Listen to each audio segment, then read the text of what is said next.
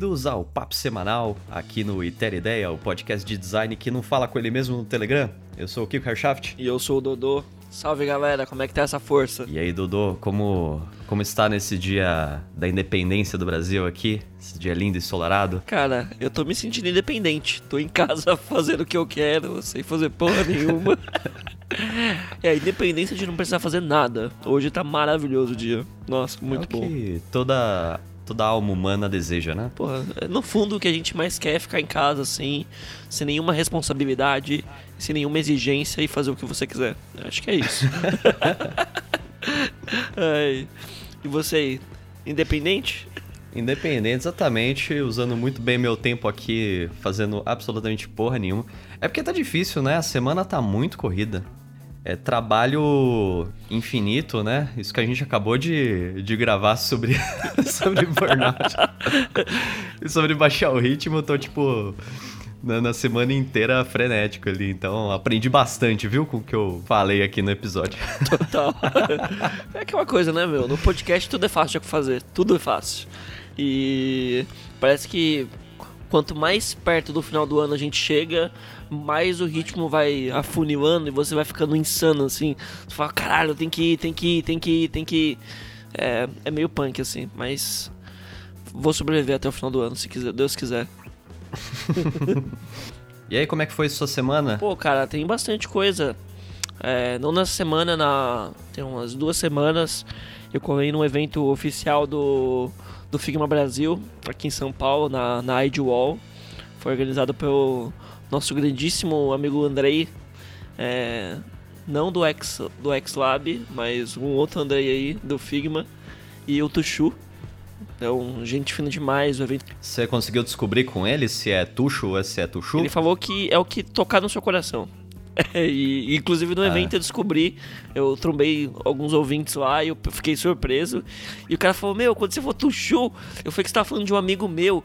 Só que esse meu amigo meu, tipo, é, sei lá, é, tem uma outra profissão que não tem nada a ver com design. E falou: Meu, nada a ver, o Tuxu nem é esse. E eu fiquei surpreso, porque eu não sabia que existiam dois Tuxus no mundo. Pra mim era um apelido único.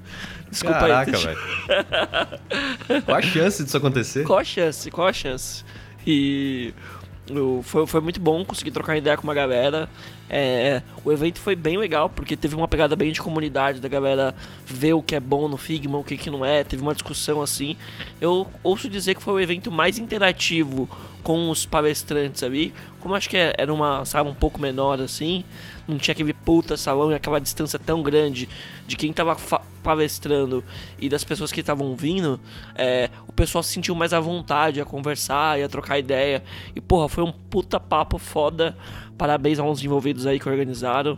Andrei, muito show, quero mais eventos e amo Figma. Então vamos disseminar essa cultura de Figma no mundo. Acho que foi no, no último episódio o, o, o Leandro de comentar assim. Foi no último que ele comentou Primeira referência de Figma levou 4 minutos. acho que essa aqui. acho que essa aqui foi até mais rápida. Exatamente. Tipo. acho que. Tá aí, a estatística aí do programa aí. Demoramos menos de dois minutos pra falar de Figma. Exatamente. Fica aí, será que a gente vai conseguir quebrar esse recorde? Não, pô, eu não sei. Já estamos a 10, a 0 minutos sem falar de Figma. Figma é amor. Já que você começou a falar de Figma, então vou aproveitar aqui também. Porque eu descobri esses dias, eu tô assim, a semana, ah, semanas não, mas há meses tentando encontrar uma boa forma de conseguir. É, visu... Porque agora eu tô, eu tô lidando bastante com com backlog, roadmap, é, gerar, lidar com, com capacity de horas com o cliente, como que alinha isso dentro das tarefas e da visão de próximas entregas do produto e tal. E aí tava bem difícil, tipo, ter essa visão, porque dinâmica lá na, na iFit é bem é bem complexa, tipo, tem um, uma flexibilidade muito grande para lidar com as horas, então meu vira é, vira um inferno, assim, em alguns momentos, para você, tipo, ter uma previsão do que que dá para alocar ou não de demanda e tal. E, meu, eu tentei muita ferramenta. Eu tentei usar planilha, tentei o Excel, Google Sheets, tentei usar Kanban, tentei usar o Notion, tentei usar Trello, tentei usar ferramenta de gerenciamento, tentei usar Gantt. Velho, nada funcionava. Botei no Figma, funcionou. Olha só. que coisa incrível. Cara, o Figma, o Figma entrega algumas coisas que você fala, meu, é sério, ele não foi feito para isso, mas ele entrega tão bem que funciona. Acho que o fato de ser tão interativo e ser web, puta, expande a possibilidade dele num nível muito foda, muito foda. E foi até uma discussão que teve na comunidade, tipo, a acessibilidade que o Figma tem hoje, ela distancia muito pouco do designer e outros stakeholders que você vai estar envolvido, seja um PO, alguém que vai te atender, algum atendimento da empresa, qualquer coisa. E o Figma, meu, deixa muito perto, porque é um link que você abre e você tá nele. Não, você não precisa instalar nada, não precisa fazer porra nenhuma. E isso faz com que tudo funcione nele. É tipo muito lindo. Sim, isso é o que eu desde que tomei conhecimento dessa ferramenta incrível, é o que eu tenho tentado evangelizar em todos os lugares. Tipo, não é a ferramenta, não é desenhar quadrado, porque desenhar quadrado todo mundo desenha. Agora, que, qual é a ferramenta que torna o processo mais acessível para outras áreas, né? Quem que abre a caixa preta do design? Eu acho que esse que é o, que é o grande ponto. Mas não vamos ficar falando de Figma aqui não, porque tem muito assunto hoje. é, antes de entrar no assunto, eu só queria dar uma dica aqui, meu, porque no tempo livre, né, como muitos outros brasileiros, eu acabo usando Netflix. É, e eu encontrei um documentário que mudou minha vida.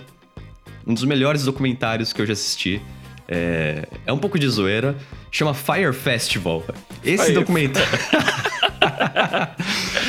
Esse é. documentário ele é incrível, ele é incrível. Ele não é novo, tá, tava ali no catálogo faz tempo, mas eu nunca tinha, nunca tinha assistido. Eu, não, sempre achei o assunto meio chato, tipo, sobre um festival de música, meio foda-se, né? O que, que eu tenho a ver com isso? Mas é, os caras inventaram um, um festival luxuoso só com pessoas proeminentes, com influenciadores, um negócio super hypado e, tipo, deu tudo errado no festival. Tudo que você possa imaginar deu errado. Desde, meu, da comida até a locação, até, tipo, as pessoas entrando e depois, meu, tudo, tudo, tudo, tudo. E pense em alguém que assistiu um documentário assim, gargalhando. Fui eu. eu. faz, faz um bom tempo que eu não. E, meu, é um documentário, não é um bagulho de comédia. então, eu queria deixar essa dica aqui, meu, assistam Fire Festival, é muito bom. É muito bom. Quero até reassistir essa, essa série aí. Agora dá pra assistir até como série de comédia. É muito bom.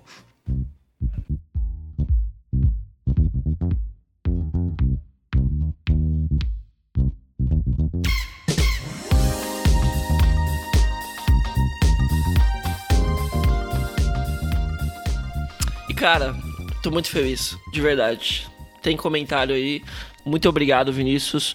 Lê aí pra gente, Kiko. O que, que o Vinícius comentou sobre o último episódio? É, então, sobre, o último episódio aqui que a gente falou um pouco sobre, sobre burnouts e saúde mental, o Vinícius aqui, ele, ele deixou um comentário dentro do nosso Land, que é o nosso grupinho aqui do podcast. É, muito bom esse episódio, concordo muito com vocês quando falam de um curso rápido e como ele está associado ao contexto de mercado do Brasil. É, trabalhei um tempo com saúde ocupacional e é engraçado como ninguém liga para saúde. O médico chegou a comentar que a gente tem a cultura de escravo ainda. Ando estudando bastante sobre essa parte, principalmente em nossa profissão. Tem um psicanalista que estuda a nossa associação de trabalho com a vida. Ele deixou um link aqui sobre Christophe de Jures, assim que se fala. Jures. É, acho que é. Que é um especialista de medicina psiquiátrica é, com o trabalho. É um artigo mega interessante, a gente vai deixar no link do post aí para dar continuidade ao papo, que eu acho que é isso que a gente tá querendo. Então, por favor, comentem, mandem mais links. E ele comenta um pouco sobre essa parte de que a gente pega a identidade do nosso trabalho e trata o nosso trabalho como se fosse a nossa vida e que a gente não consegue separar isso muito bem e que você não é o seu crachá. Eu falei isso aí no episódio passado, repita Sim, aqui de novo. E que tipo, se você não tiver é, possibilidades de tirar isso, de um pouco desvencilhar isso, vai ser muito difícil você manter essa saúde mental. E que essa nossa ambição e vontade de ficar trabalhando o tempo todo, 15, 20 horas, vai ter um custo muito caro na frente. E esse custo a gente já tá começando a ver. Principalmente hoje, sei lá, a gente fala sobre o ex, o profissional do futuro, e sei lá o que, que tem grande chance de mercado. Não é. Quem é o cara do futuro que vai salvar todo mundo são os psicólogos, tá ligado? Porque. Esse de fato vai salvar todo mundo. Exatamente. É, mas psicólogo, gente, não é coach. Exatamente. Coach não é psicólogo, por favor. Ele comenta um pouco sobre essa coisa de pessoas pegando muito e procurando muito psicólogos e procurando um pouco de análise mental, mas tipo assim, num nicho muito pequeno. Na sua grande maioria, as pessoas não estão conseguindo ver isso e quanto isso está fazendo mal para elas mesmo e que a saúde mental tá num alarme grave, assim. Eu gostei muito desse cara, eu até coloquei aqui no meu meu filho aqui para começar a seguir alguns artigos que citem ele e eu curti pra caramba assim. Brigadão, Vinícius. Adorei a recomendação. Vou deixar para os nossos ouvintes comentarem também.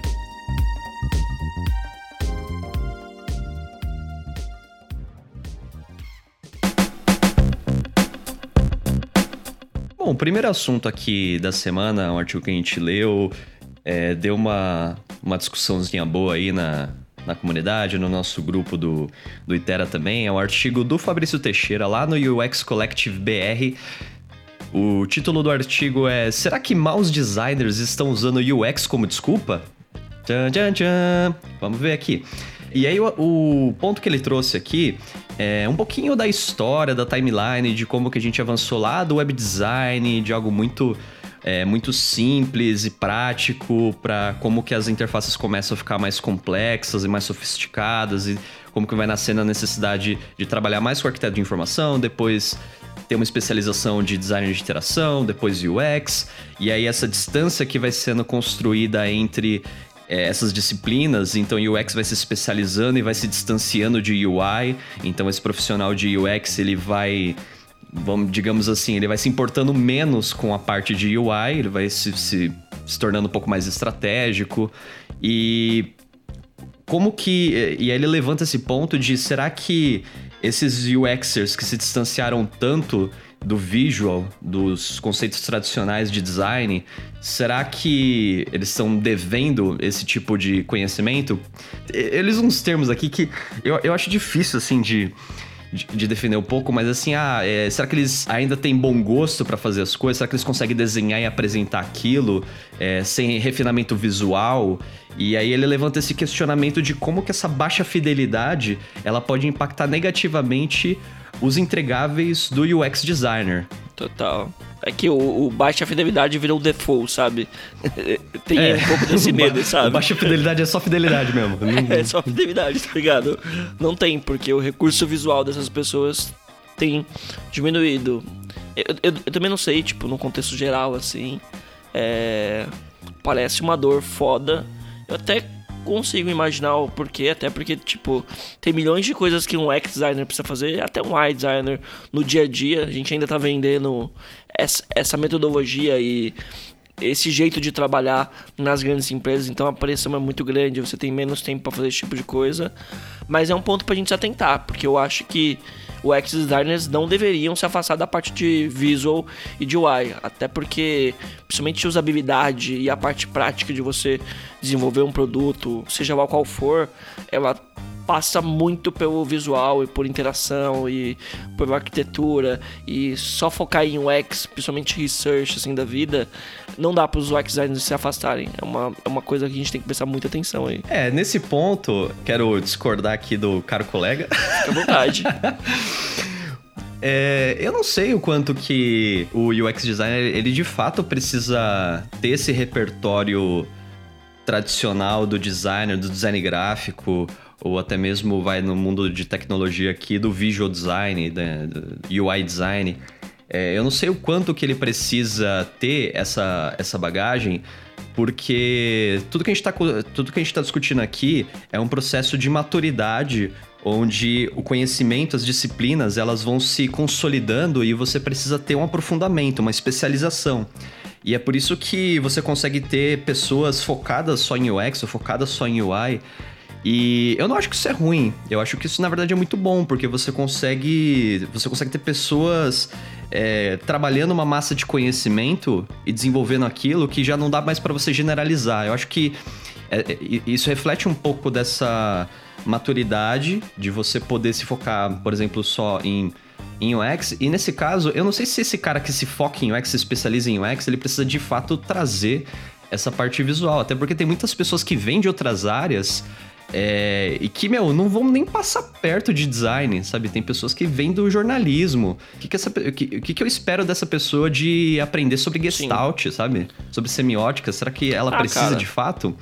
É, eu, eu, eu, sinceramente não sei, cara. Acho que, assim, tem uma discussão aqui muito, muito boa sobre é, a gente ainda tá definindo o que, que faz o UX Sim. designer, né? Muito louco. Tipo, depois de, de tanto tempo, é, a gente ainda tem, acho que, uma indefinição tão grande que todo esse espectro do do designer como aquele que produz, aquele que material, materializa as ideias, acho que ela ainda tá muito presente. Talvez seja por isso que a gente tem um pouco essa expectativa do UX designer trazer um pouco disso também. Eu não sei, eu tenho minhas é, dúvidas. Eu também, mas na real eu tô vendo baseado um pouco no, no que eu vejo hoje, principalmente com as exigências de vagas, esse tipo de coisa que você tá vendo sobre comentários de mercado, onde a maioria das empresas não tem uma base de UX ou de design estabelecida.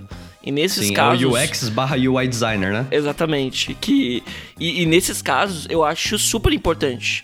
Eu acho que a partir do momento que você consegue separar e ter áreas específicas, porra, e depois você consegue juntar e ter alguém que junte isso e trabalhe isso, ligando os conhecimentos e ter, tipo, uma área meio que multidisciplinar, porra, eu acho que nesses casos não precisam. Mas hoje, do jeito que o mercado está um pouco estruturado, do o ex-unicórnio, o ex barra Y, barra programador, barra desenvolvedor, barra sei lá o que que for, sabe? É, uhum. Eu acho mega importante. Do mesmo jeito que eu sempre defendo que, por exemplo, para mim faz muita diferença um designer que não precisa programar, mas que tem a noção de programação, sabe? Que tipo, para mim é, são três coisas ali muito muito importantes. O X acaba tá virando um, um pouco de unicórnio quando você não tem nada, uma base muito muito bem definida. Você tem que saber um pouco de UI, você precisa saber de UX, um pouco de business, um pouco de CX, um pouco disso aqui e ter bem definido qual vai ser sua especialidade. Eu acho que isso é o mais importante. Se você vai ser uma pessoa de mais pesquisa, se você é uma pessoa que vai realmente entregar o layout final, se você vai ser a pessoa que vai testar para ver se isso tá, é, validar essas hipóteses e o, e o que você está propondo se está funcionando. Eu acho que ter esse foco é super importante. Mas, meu, saber algumas bases, principalmente de UI e de desenvolvimento, eu acho mega importante, assim, no dia a dia. É, então, aqui eu, eu vi, assim, muitas discussões em cima desse artigo que estavam se baseadas, é, talvez num tipo de preconceito linguístico, vai? De questionar, tipo, ah, mas esse designer que ele não, não se alimenta com o básico de design, é, eu consigo garantir que ele tem um bom gosto estético mínimo? Tipo, o que, que isso significa? Isso é muito difícil de você ter um significado para isso, sabe? Que, beleza, ele, ele tem uma carga, é, um repertório visual de UI ou de design gráfico, seja lá o que for. É, o que, que é esse bom gosto, né? O que, que é um design belo? E aí entra toda aquela discussão, né? O que, que é bonito, o que, que não é bonito, né? Eu, eu, vi muitas pessoas entrando nessa discussão, mas eu acho que aqui o, o, foco ela não é muito esse ponto. Acho que esse ponto, claro, ele é questionável, só que eu acho que esse aqui não é um ponto que o Fabrício principalmente levantou no artigo, que é o que o que me incomoda mais. Eu acho que o principal ponto que ele levantou é que a gente como UX designer, por mais que a gente esteja num nível assim muito estratégico, é, a gente ainda vai ter que é, lidar com esses entregáveis dentro da empresa e conseguir comunicar essas ideias que a gente quer passar. Seja ela uma pesquisa, per persona, é, jornada de usuário, a gente vai ter que comunicar isso. E aí o que acontece? Quando o designer, o UX designer, ele tenta comunicar essa parte estratégica, que é muito abstrata, né, muito macro, etérea, e ele faz isso de uma forma, vai, em muitas, muitas aspas aqui, capenga visualmente, você começa a questionar qual que é a habilidade do designer naquilo, sabe? Se ele qual que é o interesse dele naquilo, qual que é o, a profundidade do entendimento dele em cima do problema. Eu acho que esse que é o ponto que ele está tentando levantar, sabe? É, você é um UX designer, você produz isso, só que se você não refina, se você não dá atenção aos detalhes, as pessoas não vão te levar a sério, as pessoas vão questionar a sua habilidade, a sua qualidade a fazer isso.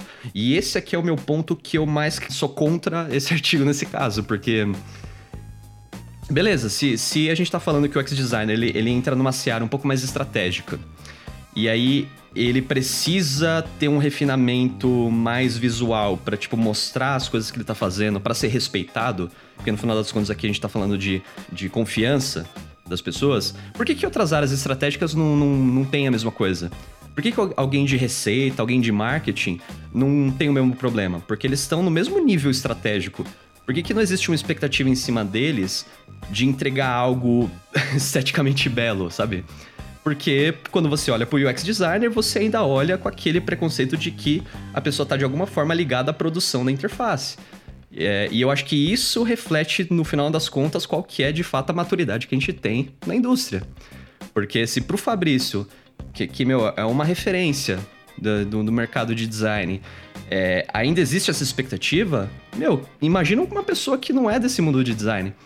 Eu acho que aí que a gente tem uma fotografia clara, assim, meu, qual que é a fotografia do que é um UX designer? Porra, ainda se espera isso.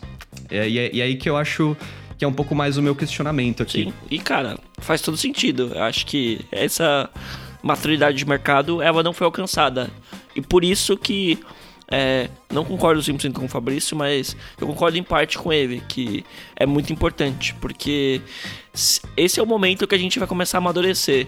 E se a gente se desprender disso agora, talvez a gente meio que perca esse parte de designer. Talvez então não precisava ter, ser o ex designer. Que quando toda vez que você fala de um designer, qual é a sua expectativa em questão de materializar uma experiência? Você já pensa em algo visual, sabe? e todo mundo tem essa expectativa. Sim. A gente precisa começar a acostumar. Não sei se é mudar a nomenclatura e tirar essa parte de designer, seja só o X, é, o X, sabe? Não sei. tipo, é, é, é, bem complicado, é uma parte bem intangível. E, e pegam muito sobre essa parte de, por exemplo, toda vez que você joga o X designer, você vai imaginar alguém que vai o quê? Ilustra, faz, é, trabalha no Facebook, faz post, meu, jogou design. Já era, velho. Você faz até de sobrancelha. Se você falar. tem a palavra designer. Então, tipo, o mercado ainda não tem essa maturidade. E, e essas competências, principalmente visuais, na entrega, eu acho que faz ainda uma diferença. Principalmente uma frase que ele falou que vai ser toda a diferença, que é, é design é 100% atenção aos detalhes.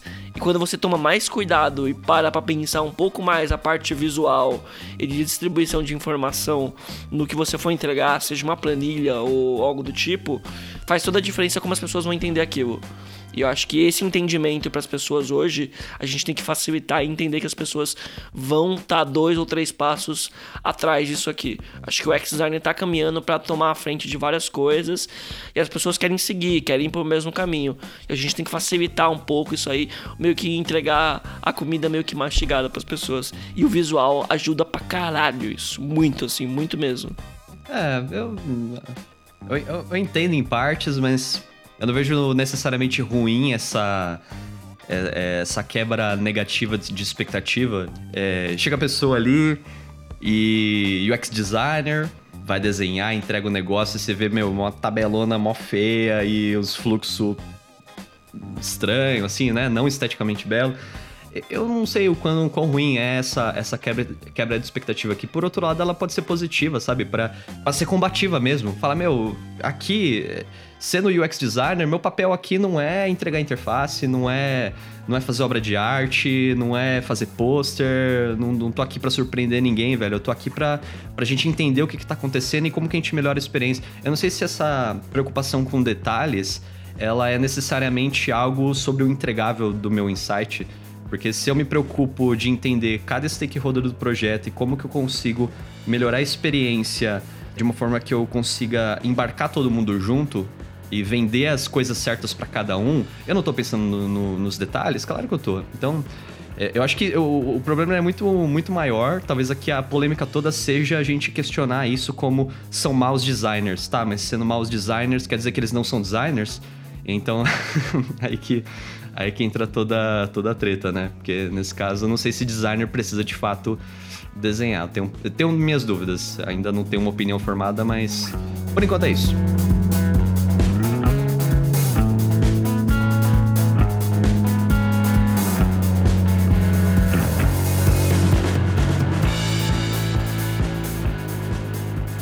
pro nosso próximo assunto, vou, vamos falar um pouquinho sobre o, um dos apps mais fofos. Não é o Duolingo, não se engane. Dessa vez não. É sobre o, outro app mais fofo, que é o Telegram.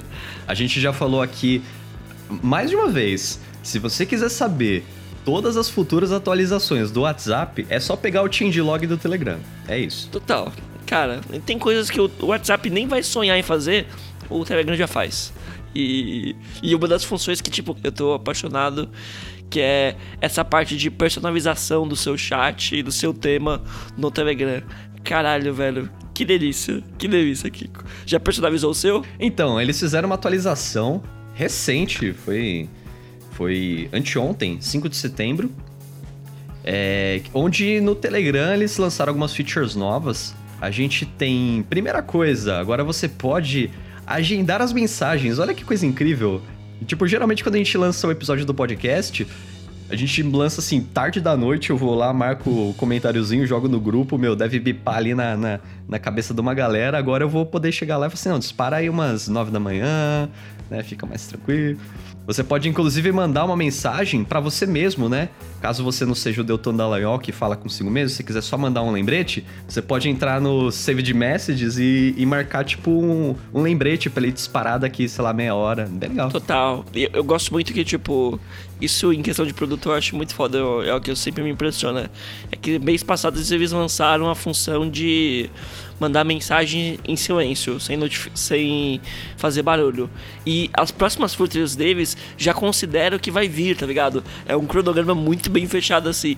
E eu não, eu não sei se você lembra quando a gente tava comentando sobre isso que a gente tava falando sobre a interação, né? Aí você dá um log press e ele dá a opção de você mandar a mensagem sem notificar. Foi com você que eu falei foi, isso? Foi, foi. E aí tinha essa questão, né? Pô, é meio escondido essa interação, é meio, meio esquisita, né? Ela fica meio perdida, tipo, só um long press e uma opção. Parece que foi meio jogado meio ali. Jogado ali. Só que agora você já, você já viu que você tem a forma de mandar aquilo é, com o timing certo. Ou seja, você está alimentando essa interação que você acabou de criar. Isso faz muito sentido. Isso faz muito sentido. E em nível de produto eu acho muito foda. E Sim, total. Essa segunda feature dos temas e das cores, por exemplo, Explica aí, explica aí, explica aí o que é essa feature. Basicamente é o seguinte, você consegue escolher as cores e o tipo de tema que você quer. Se você quer um tema, o default do, do Telegram tem esses tons mais pastéis, mais clarinhos. E aí você consegue alterar cores dentro desse tema mais pastel. Mas você também pode pegar um tema monocromático, você pode pegar um tema dark. Tem vários temazinhos e você consegue alterar as cores dentro desses temas. E, cara, como as cores se adaptam dentro da plataforma em vários temas, sem ficar com contraste baixo ou, ou, ou dificultar a leitura, tipo, é do caralho, velho. É do caralho como eles implementaram isso. Eu tô surpreso, porque eu já vi alguns do WhatsApp que a galera usa no Android. E normalmente a galera põe algumas coisas assim, aí já não dá para você ver o texto, já fode tudo, fode o seu teclado, as letras não aparecem. E o jeito que eles fizeram para criar essas cores, você fizer esse mix de cores, ficou tipo muito bom. Qualquer coisa que você põe funciona. Eu testei. Cara, fica muito bom, muito bom. Meu, essa daqui para mim é a favorita. Foi a, que eu, foi a feature que eu mais gostei desse, desse lançamento. Eu, eu, sempre me incomodei muito com a paleta de cores desses apps de mensagem, tipo o WhatsApp e o Telegram também, né? Que é meio uma paleta de cor meio de vovozinha, né? Sim. É. é tipo contraste baixinho, umas coresinhas meio desaturadas, né? Um negócio meio morninho. É, e aí sempre me incomodou um pouco e eu, eu sempre gostei, tipo, de uma paleta de cor assim mais, mais agressiva e tal. E agora com essas possibilidades de tema, eu já mudei aqui, meu, meu Telegram ele tá parecendo quase um Twitter, assim, tá muito lindo, velho. E o que me leva a pensar um pouco nessa questão, porque lendo o changelog deles, parece que essa, essa funcionalidade de você mudar a cor, ela já existia no passado. E eles tiraram. E eu fico pensando, será que eles tiraram para tentar reforçar a marca, sabe? Você tem as, as, as, cores da identidade do Telegram e aí você meio que fecha para tipo usar um set específico ali da paleta de cores só para você alimentar a marca do Telegram e não deixar virar uma zona.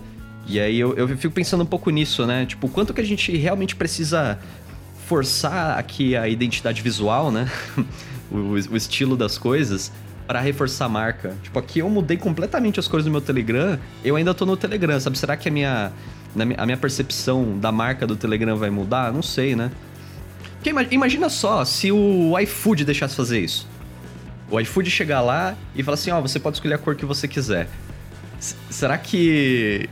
Será que a gente ainda ia se localizar dentro do iFood? Porra. Tá aí uma. Só que ao mesmo tempo, o, é, é óbvio, né? O iFood é outra funcionalidade.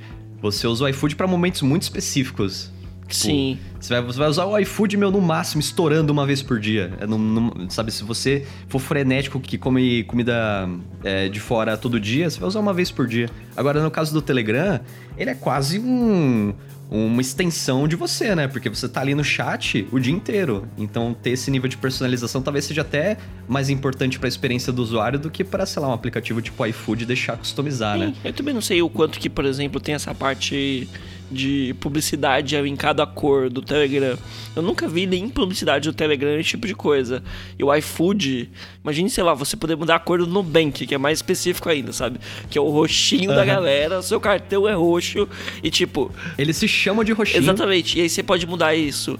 Aí você perde totalmente o brand. Eu acho que esses apps mais funcionais do dia a dia, eles não se apegam tanto a isso. Eles te, te oferecem um serviço melhor e te prendem mais pelo serviço e não por ser lembrado. Porque o iFood tem diversos outros concorrentes que vão estar instalados no seu aplicativo e você precisa lembrar que ele é vermelho. O Telegram vai ter o WhatsApp e ele, só que os objetivos são diferentes, né? Você, tipo, puta, o- com quem você quer comunicar é diferente. O seu objetivo é tipo, o WhatsApp é outro. O, po o PocketCast tem a mesma coisa de é, agregador de podcast. Eu acho difícil você ter três agregadores de podcast. Normalmente as pessoas têm um que vai centralizar tudo nele lá. No máximo do Nerdcast, que é bem específico também. E acho que o Telegram vai nessa onda. E no iFood é meio. Não sei o quanto que a função do iFood te prende a usar o iFood. É muito mais preço. Eu lembro que já vi estudos de, por exemplo, Uber, 99 e essa galera aí. Eles não vivem tanto pela usabilidade, eles vivem muito pelo preço. Se for mais barato o outro, eu não me prendo a esse cara. Eu quero o outro, eu quero o mais barato sempre. E o, o Telegram não vive nessa maré assim. Ele é muito pela funcionalidade, o que ele tem tipo, para te oferecer em questão de aplicativo e de experiência. Também tenho essa dúvida. Por enquanto, o que parece mais claro na, na minha cabeça até agora é qual que é o volume de interações que você vai ter com aquele aplicativo. Se for alguma coisa que, meu, você tá o dia inteiro ali usando, talvez a personalização ela acabe pesando mais. Tipo, a rede social, um Twitter, né? Que agora, no redesign deles, ele tem o mesmo comportamento. Você consegue alternar a paleta de cores, que é uma, é uma coisa que você nunca conseguiu fazer lá. Então, beleza, legal. Só que ao mesmo tempo, por que, que isso não. Por que, que isso não é muito aplicado em sistema operacional, sabe? Que em tese segue o mesmo princípio, né? Você tá ali o dia inteiro, então por que, que é, ali não foi fundamental você ter essa personalização? Isso é algo pra se pensar. Sim, é algo pra se pensar. E cara, sendo bem sincero, eu acho que quando você personaliza, principalmente nesse nível, que não é algo que é pré-determinado, ele tem tipo uns temas e você pode escolher a cor. O aplicativo se torna seu, você pega ele pra você. Tem uma pegada mais pessoal assim, sentido, é tipo sentido. você você colar os seus stickers no seu computador. É pra se diferenciar de todo mundo e ele é totalmente seu. Você cria um, um vínculo muito maior com ele. Não sei se a galera vai por esse caminho assim, eu acho super foda e faz sentido ser. Agora, se funciona realmente, já não sei. não sei, eu, eu tô usando já. É, eu também, eu também. E é meu. Meu tá verdinho e, a, e programei pro Dark Mode também. Quando der 6 horas da, da noite, agora ele já foi pro Dark Mode. E puta, tá lindo, maravilhoso.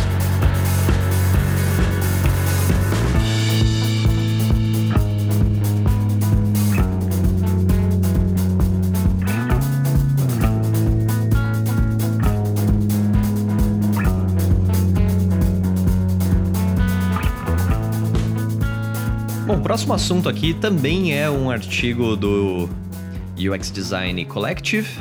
É um, um artigo aqui sobre cuidados com design test. Cuidados com teste de design. Onde a. Eu, eu não sei como se pronuncia o nome dela aqui, acho que é Mich Michal Lenick. Mikal Lenick, eu não sei. É, onde ela comenta um pouco da experiência dela recente, onde teve que passar por vários processos seletivos, e aí ela percebeu que tem um tem um templatezinho, né, de você primeiro ter uma abordagem de recrutador, depois você conversa com algum tipo de gerente de contratação, aí uma revisão de portfólio, uma entrevista presencial, e aí muito muitas vezes você acaba levando para casa um teste de design para ser feito.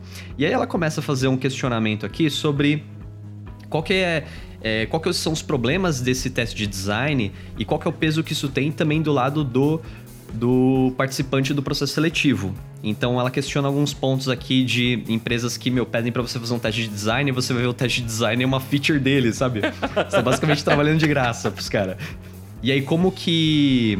Como que esses testes, eles muitas vezes não representam um cenário realista de como que a pessoa trabalharia e ela levanta esse ponto, sabe? Precisaria ter esse teste de design? Será que só o currículo, a experiência, o portfólio já não são suficiente?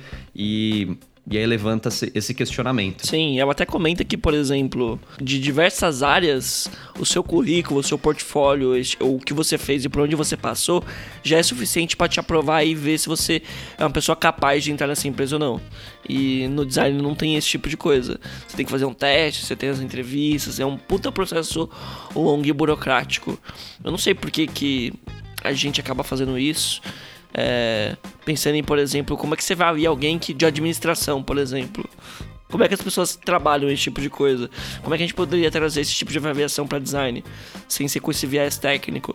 Ela até reforça bastante a pegada da como a entrevista é muito importante, que um bom entrevistador e preparado, o que parece que hoje não é algo que tá rolando, é, ele consegue saber e diferenciar o que é uma pessoa que sabe realmente o que é um processo, o que é design e como trabalhar aquilo, em que nível que ela tá em questão de trabalho para design e uma pessoa que não tá, que é uma pessoa que viu uns videozinhos ali, fez uma aula de coach e acabou, tá se candidatando para vaga. É, porque em muitos casos o teste de design ele acaba sendo importante porque aqui a gente ainda tá falando, né, desse UX designer que tem o o processo de construção, onde esse processo de construção é muito importante. Às vezes, pelo, só pelo portfólio, você não consegue ter uma noção muito clara de como que é a forma daquela pessoa trabalhar, né? Qual que é a abordagem dela em cima do trabalho.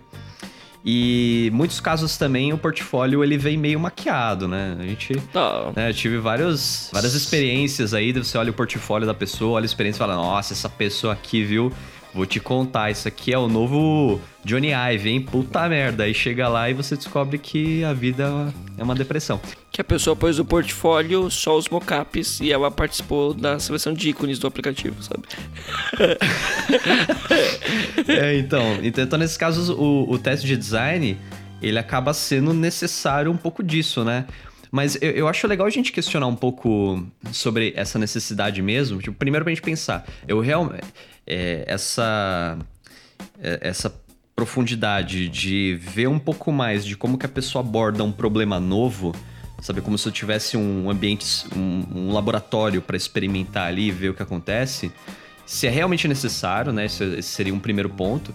E depois, se ele for realmente necessário, como que eu monto um teste ou como que eu projeto o processo de contratação para ele ser mais tranquilo para o participante, né? Tanto quanto usar as primeiras pontas de contato, que já vai ser entrevista, que você já vai ter alguém para meio que é, entender quem é a pessoa, entender um pouquinho do processo dela verbalmente, para já fazer um filtro. E não deixar também ficar perdendo o tempo da pessoa. Também é foda é. isso, né? Às vezes você fica muito com o viés da empresa, tipo, ah, beleza, eu quero sugar o máximo de informação possível dessa pessoa e ela que se foda para me dar informação. Sim.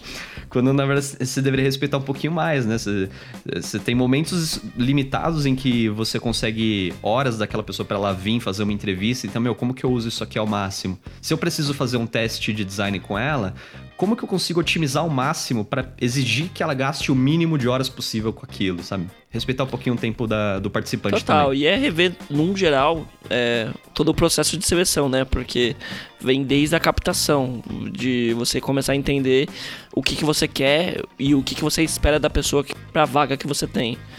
E, e dá pra ver que, tipo, ela até comenta bastante e, e, até fica uma coisa minha. Eu acho que recentemente a gente foi fazer uma parte de teste, assim, a gente teve uma preocupação de tentar não pegar tempo da pessoa, mas fomos nessa pegada de teste, sei lá o que, propor pra pessoa fazer algo. Só que, cara, fazer o teste em uma semana pra pessoa resolver um problema hipotético, sem contexto nenhum, e no prazo super curto, curto, vai totalmente contra o que a gente tenta vender para as empresas, ou pro processo de design.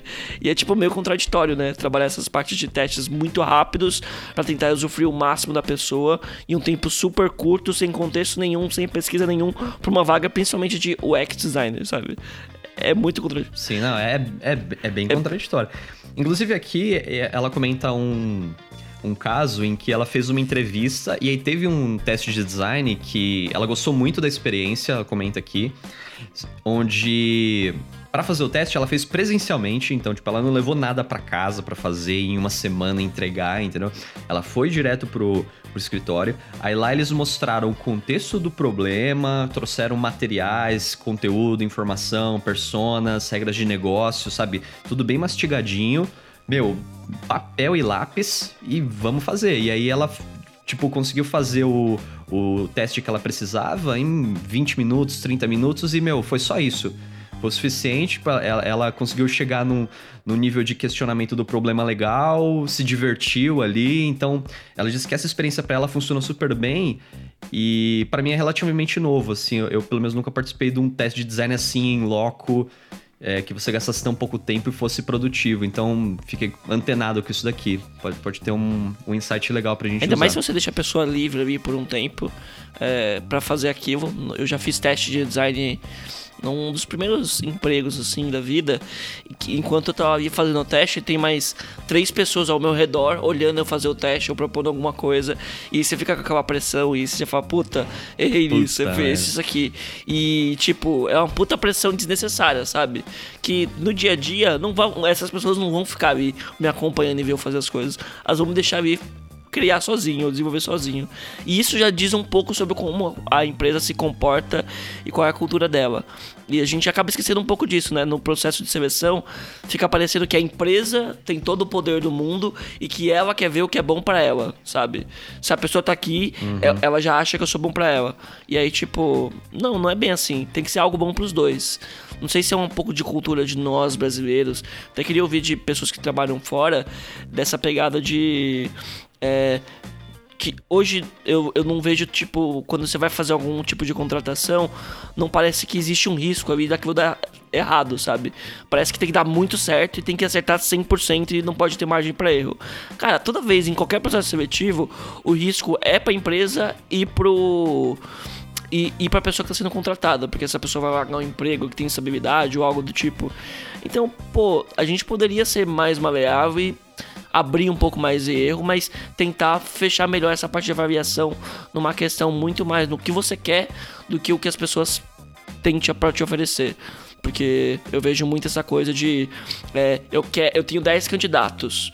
Eu não sei muito bem o que eu quero, os requisitos que eu quero, mas eu quero desses 10 candidatos pegar o melhor candidato para mim. E foda-se você não sabe o que você realmente quer. E aí, se de repente é, um, um, daqueles candidatos que se destacam fica um pouco diferente dos outros, você pega aqui, aquele para você, porque você só tem aquela margem de 10. Mas talvez não seja necessariamente o que você quer para sua empresa, o que você tem para atender. Acho que a gente precisa rever principalmente a primeira parte. O que queremos contratando essa nova pessoa? Quais são as skills necessárias. E para design é meio difícil de categorizar e colocar isso no papel. É, então, né? super importante ter uma ter uma noção antes de em que pé que o seu time tá, né? O que que o, o que que o seu time precisa agora, quem que você precisa exatamente. Porque também se você querer ficar buscando a pessoa perfeita, né? você não vai achar nunca. você vai ficar num loop eterno. É, só um ponto que eu acho que acho legal de comentar também, quando se fala muito desse negócio de, de testes e se questiona sobre a necessidade de ter um teste, se o portfólio em si ele não resolveria, que eu acho que é um questionamento que poucas vezes é feito das pessoas que podem não ter o portfólio.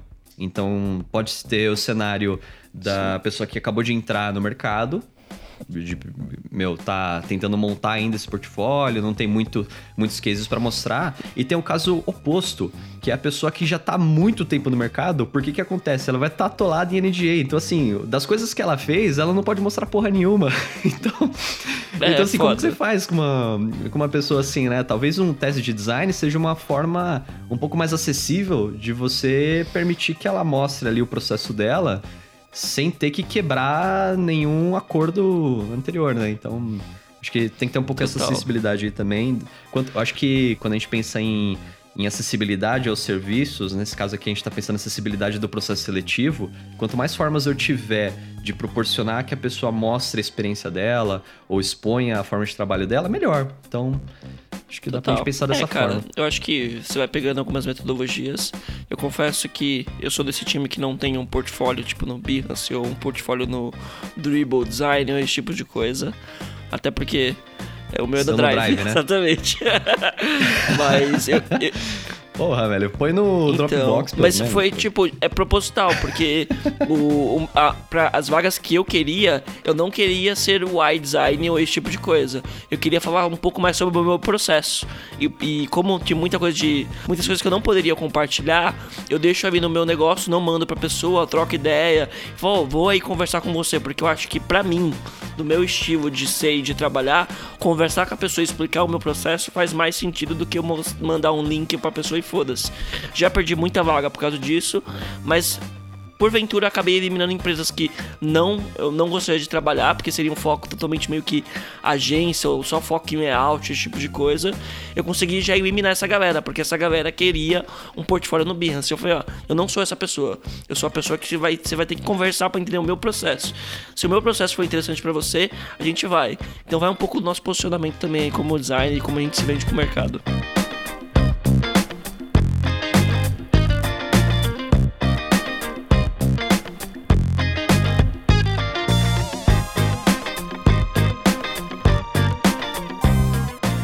Bom, para fechar aqui então, é um, um artigo no blog Ion Design, é uma publicação da AIGA, é uma associação de designer americana. Meu, muito legal esse blog, muito foda. esse Ion Design, vai deixar aqui o link do, desse, desse artigo, mas, meu, dá uma olhada no site, porque é cada história, velho. Tipo, é, é, uma qualidade, é uma qualidade, vai, de, de narrativa, assim, cada historinha, muito legal. Ele sempre te traz um questionamento novo, um insight novo. Não é algo direto, objetivo, papum e toma conteúdo que nem a gente tá acostumado de, de Medium. Sim. Bem legal. Total. E toda a usabilidade, eu, acho, eu achei ele bem diferentão, assim. Queria até agradecer o Frota aí que apresentou isso pra gente. Nosso pauteiro aí do Papo Semanal. Então, o artigo, o título dele é que é, tem muito conteúdo na internet e o seu UX design sofisticadão tá deixando isso pior ainda. E aí é um. É escrito aqui pela Chapel Ellison. E ela comenta um pouco sobre como que foi a evolução da internet, como que empre essas empresas elas começaram a sentir uma pressão para manter uma presença online. E aí quando você começa a pensar presença online, tem toda aquela parte de produção de conteúdo, de gerar engajamento, de fazer as pessoas, de consumir a atenção das pessoas para dentro da sua marca. E aí essa necessidade, ela foi meio que catapultada pelo UX design que chegou e falou assim: "O que você quer? Você quer gerar atenção? Você quer fazer as pessoas prestarem atenção em você? A gente tem ferramentas para isso".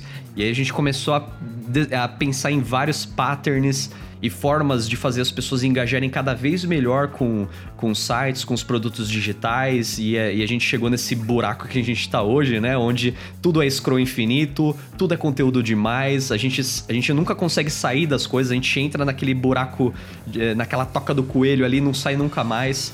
Seja em qualquer site que você quiser, sabe? Parece que todo mundo tá tentando te disputar para entrar no portal ali dentro e não sair nunca mais e ficar ali gerando engajamento, gerando engajamento e, e tentando vender publicidade ao mesmo tempo.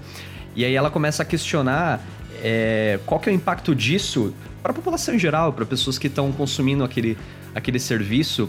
Ela faz uma citação aqui num efeito que eu não conhecia por esse nome, mas eu achei bem legal, que é a paralisia da análise, que é o que acontece quando você quando você tá navegando pelo Netflix e tá vendo as capinhas e você não consegue se decidir porque parece que cada next que você dá, você pode encontrar um título muito melhor. Então você nunca sabe quando que é o momento de parar e assistir alguma coisa. Caralho. Você tá sempre assim, meu, tem algo melhor, tem algo melhor, tem algo melhor, e você não consegue parar e você não sabe se você começa a assistir, se você vai se arrepender 10 segundos depois.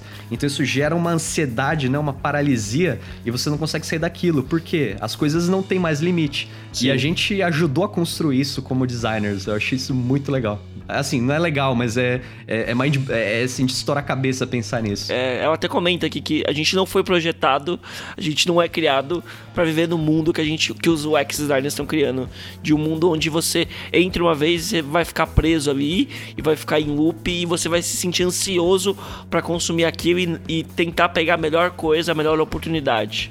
E, cara, isso é muito foda. O Netflix, eu mesmo, direto, eu já peguei muito caso de, tipo assim, ficar caçando ali, aí você fica ali o tempo todo e daqui a pouco quer saber? Vou rever algo que eu já vi. Vou começar a ver How I Met Your Mother de novo. Vou começar a ver Brooklyn Nine-Nine. Você já sabe que é bom, entendeu? Já sabe que é bom. Eu, eu, eu, consigo antecipar que eu vou gostar. E eu não me sinto frustrado. E a gente tá vivendo num mundo onde ser frustrado é ruim. E a gente tá evitando e pulando o mundo o tempo todo. E às vezes se frustrar é muito bom na questão de evolução. Você aprende, conhece novas coisas.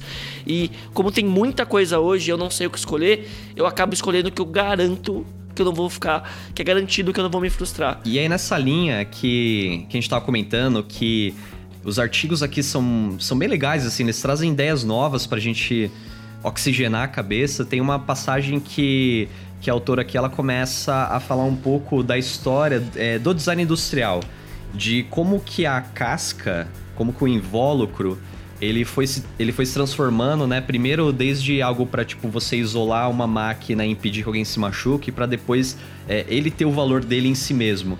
E aí você tem, né? Tipo Bauhaus, enfim, né? Várias, várias formas depois de você valorizar o design e trabalhar a forma das coisas para dar significado aos produtos. E sempre trabalhando no limite, né? Qual que é o limite? Onde que você define um produto e onde que ele para de existir. E parece que no digital a gente perdeu isso. Total. né? Porque a gente, na verdade, a gente quer fugir do limite. A gente quer que as coisas não tenham limite. Total. A, a gente já até gravou um pouco sobre isso, sobre o, se a gente deveria ou não dar opções para a pessoa de tipo, meu, já foi. Será que daria para você parar de usar um pouco isso aqui? Tipo, será que já não chegou no limite de você estar tá usando? O Instagram tem algumas opções assim, de por exemplo, pô, Douglas, você já, já viu aqui rolou seu feed inteiro, não tem mais o que você ver. É, pode fechar o aplicativo, tá ligado? tipo, ele basicamente fala isso pra você. É. E são iniciativas que até faz sentido que podem te ajudar, tipo, dar um fim, porque eu acho que a gente tá o tempo todo tentando procurar a melhor oportunidade, a melhor oportunidade tá no feed infinito ali, e a próxima sempre vai ser melhor do que a anterior, que a gente nunca sai. A Chapel aqui, a autora, ela comenta é, sobre um exemplo também do Spotify, que ele tem aquele Discover Weekly, que é uma curadoria, meu, curtinha assim. Separa, vai, uns, umas 15 músicas. Hum, nunca contei, Sim, mas é. separa assim uma, um pacotinho de músicas novas para você ouvir e, meu, é aquilo. Então você corta toda aquela complexidade daquele mar de músicas violenta do Spotify, todas as músicas possíveis do mundo. Aí você separa num pacotinho assim, meu, toma isso aqui, essa semana, semana que vem eu te dou mais. É, são algumas coisas que, que brincam um pouco com essa ideia. E um outro ponto que, que é bem legal aqui que, que ela traz no final que é sobre esse, essa discussão de como que as empresas estão sempre buscando captar atenção, só que ao mesmo tempo, como que esse mercado de captar atenção, ele está entrando em declínio. E aí ela traz um, uma pesquisa aqui do Media Research, que é um pouco mais voltada assim para games, que mostra como que a atenção das pessoas nos jogos está diminuindo e está se distribuindo para outros canais. É, e aí ela, ela traz um pouco esse, esse questionamento que, tipo, é insustentável a gente querer construir ainda mais produtos que se alimentam da atenção das pessoas, porque as pessoas não têm mais tempo para dar atenção. Então, tipo, Sim. elas estão tão sobrecarregadas de coisas para dar atenção, elas já consumem. Todo o tempo que elas têm disponíveis para dar atenção para alguma coisa, elas já dão. Então, a partir de agora, é questão de onde que você vai dar atenção. Você vai jogar atenção para um lado ou para o outro. Mas você não tem mais Total. como alocar mais horas para isso. E aí, é, aí ela traz um, um, uma discussão bem legal aqui que eu não conhecia, talvez seja até papo para um podcast só disso, que é o Calm Tech, movimento Calm Tech. Ele foi começado a ser discutido pela Amber Case. Eu vi que tem uma palestra dela sobre apresentando um pouquinho esse conceito da tecnologia calma de uma forma assim bem assim, de uma forma bem genérica, bem abrangente, seria você você usar uma filosofia de utilizar o mínimo de tecnologia possível para realizar as tarefas.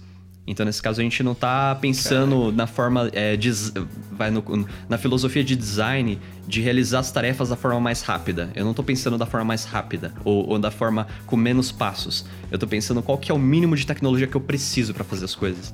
E aí ela, com, e ela começa a trazer alguns exemplos, tipo, quando você usa um produto físico, como que ele, ele te exige atenção, o mínimo suficiente só para você realizar aquilo ali, tipo uma chaleira, sabe? Ela começa a pitar e você te chama atenção, você foi lá, resolveu, ela nunca mais fala com você. é, traz aquelas maluquices lá de geladeira inteligente, sabe? Que traz um monte de comunicação, um monte de interação para te chamar atenção de coisas, meu, que você não deveria estar tá prestando atenção naquela porra, entendeu? Sim. E aí ela, ela vai trazendo alguns conceitos, cara, é muito legal a, a palestra dela, eu vou deixar o vídeo no, no link também, recomendo bastante, bastante mesmo. Total, eu gostei muito de uma parte que ela comenta aqui, porque a gente tem essa percepção que manter a pessoa lá e dar o máximo de opções para a pessoa é o melhor caminho para fazer a pessoa aderir a alguma coisa ou escolher uma das opções que você deu. Errou! Errou! Ela comenta um um artigo aqui de um estudo do Weigenlepper da Harvard Business Review que em 2000 alguns psicólogos pegaram um fizeram um estudo num supermercado onde eles deram um cupom de tipo um dólar, um desconto em geleias, e eles armaram uma parte onde você podia escolher as geleias e tinha tipo 24 variedades de geleias, 24 sabores para você escolher, e falou assim: ó, vai lá, você tem aqui um desconto de um dólar, vai lá, pode escolher qualquer uma. E no outro dia, eles pegaram e limitaram essa variedade para seis variedades e deram o mesmo cupom de um dólar. E aí você fala, porra, o que tinha mais variedade vendeu mais. Só que não. É onde você tinha menos, menos variedades e menos opções de escolhas, facilitou isso e você conseguiu vender mais geleias naquele período. E pasme, o de 24 geleias, ele chamou muito mais atenção. Exatamente. Ele, ele juntou muito mais gente, só que ninguém comprou. Aliás, tinha até uma proporção, né? Acho que era é, no, no, de, no de 6 de Eleias, as pessoas tendiam a comprar 10 vezes mais do que na outra, né? Apesar da outra lotar muito mais de gente. Sim, isso já mostra. É até aquela um pouco de regra quando você vai, sei lá, almoçar, sabe? E você pega aquele cardápio gigante com milhares de opções e você fica 20 minutos para poder escolher o que você vai comer e sei lá o que. Essa aí é a Lady Rick, né? Quanto mais opções você oferece para a pessoa, maior aumenta o tempo que ela tem para tomar, tomar, uma decisão. Você sobrecarrega o sistema cognitivo dela com muitas opções, ela não toma decisão nenhuma. Exatamente. E se a gente dá uma opção infinita, a, a chance dessa pessoa tomar uma decisão vai ser muito menor. É, para finalizar, eu vou recomendar bastante os episódios que a gente já gravou aqui, um papo semanal 9, que é o X Indesejadas e também o nosso episódio completo de design inconsequente. A gente fala um pouco sobre, sobre essas coisas de como o design influencia a vida das pessoas e quantas vezes pode ser maléfico. É, dá uma ouvida lá para quem não ouviu ainda, porque vale muito a pena. Foi um papo super foda. Show de bola.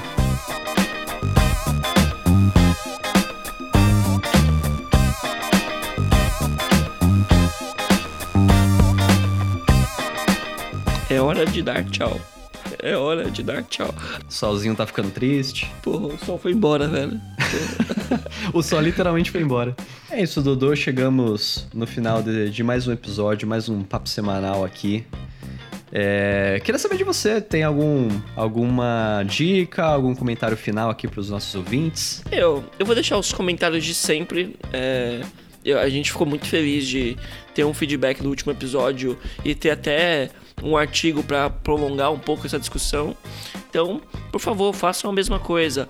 Entre no nosso grupo do Telegram, o post vai estar no link. Vocês podem mandar e-mail pro iterideias@gmail.com, iterideias@gmail.com. Vocês também podem entrar em contato pela nossa hashtag oficial. Que é qual mesmo? Essa é a minha sugestão para o papo semanal. Por favor, vejam se não virem a mancada. Repetindo, essa é a minha sugestão para o papo semanal. Por favor, vejam se não virem a mancada. É, mandem os seus comentários, as suas sugestões, as suas dicas pra gente fazer um papo mais interativo aí. A gente tá sempre aberto. E tem o nosso canal no Notion, né? Tem nosso wiki lá, que tem todas as informações sobre ter ideia, até alguns cargos que a gente tá pleiteando aí pra ver se tem mais gente para produzir o podcast com a gente aí e, e tocar essa parada pra frente. Antes de encerrar, eu só queria dar uma dica aqui uma sugestão de, de ferramenta nova que eu, que eu descobri. Eu achei muito legal a ideia. Eu nunca vi nenhuma ferramenta que tivesse uma proposta parecida. Chama Naker. Não é a ferramenta de de deepfake, tá? É, é outra coisa. A proposta dele é fazer sites interativos em 3D. Ou experiências em realidade aumentada, é, realidade virtual em 3D. Então é bem legal, eles são uma plataforma, tipo, que start, startupão assim, nascendo agora, onde eles têm uma IDE no browser onde você vai arrastando lá os modelos 3D, vai definindo, tipo, formas de visualizar objeto, mudar mais ou menos a, a iluminação, criar micro interações em cima disso e conseguir exportar uma interação web que mexa com 3D, misture com HTML. Então, assim, uma proposta bem legal, bem legal mesmo. A, bem a ferramenta ainda tá um pouquinho crua, tá no comecinho, mas, meu, só por nível de curiosidade, acho que vale a pena dar uma entrada, porque é bem legal. Total. Eu até tava procurando, não achei ainda. Se alguém achar, por favor, mandam pra gente, mandem pra gente. É, alguns sites feitos com essa ferramenta, porque seria bem foda ver sites aplicados nesse esquema 3D mesmo, bem interativo, de você sair andando com várias páginas. Eu acho, eu acho, até fiquei pensando que é um ótimo jeito de você fazer um portfólio, né? Olha, inclusive, inclusive, sem, sem jabá, eu já fiz um site assim, 3D, velho. Não sei se você lembra. Era um. Ah, o... era, era o meu portfólio. Quando você abria a página, ele vinha. Tinha um laptop lá? Vinha um laptop em 3D, assim.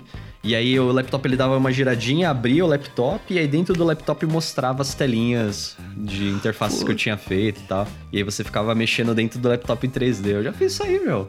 Puta, eu lembro disso, cara. Você é... foi muito inovador. foi muito à frente do tempo, cara. Muito à frente. Porra, total. Tem isso no ar ainda não, né, Kiko? Pô, pô pior que não, cara. Eu, eu fazia em PHP ainda, olha só. Puta. Meu, meu passado me condena.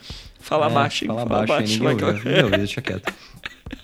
Mas é isso, dê uma olhada lá nesse Snake, era bem legal. É, para você que ouviu a gente até agora, agradeço muito a sua atenção. A gente sabe que a gente discutiu que a atenção tá escassa, né? A gente tem que competir com várias coisas. Total, valeu, gente. Então fico feliz que você tenha chegado até aqui. É, se tiver qualquer tipo de dúvida, sugestão, é, sugestão de papo semanal, é só usar aqui a nossa hashtag ou entrar nos nossos canais. A gente tem o nosso grupo do, do Iteraland no, no Telegram, que é o o melhor grupo, o grupo mais saudável do, do Telegram inteiro. Então entre lá, a gente vai super te receber bem. É, e é isso. Muito obrigado. Até a próxima quinzena. E tchau, tchau. Até lá. Tchau, tchau. Um abraço. Falou.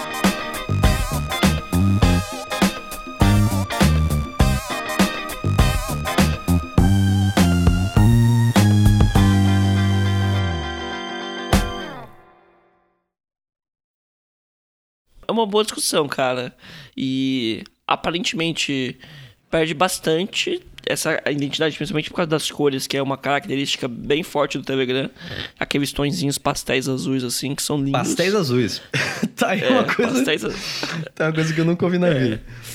Pô, pastel azul de, de calabresa, pô. De ah, tá, pode crer. É, aí beleza.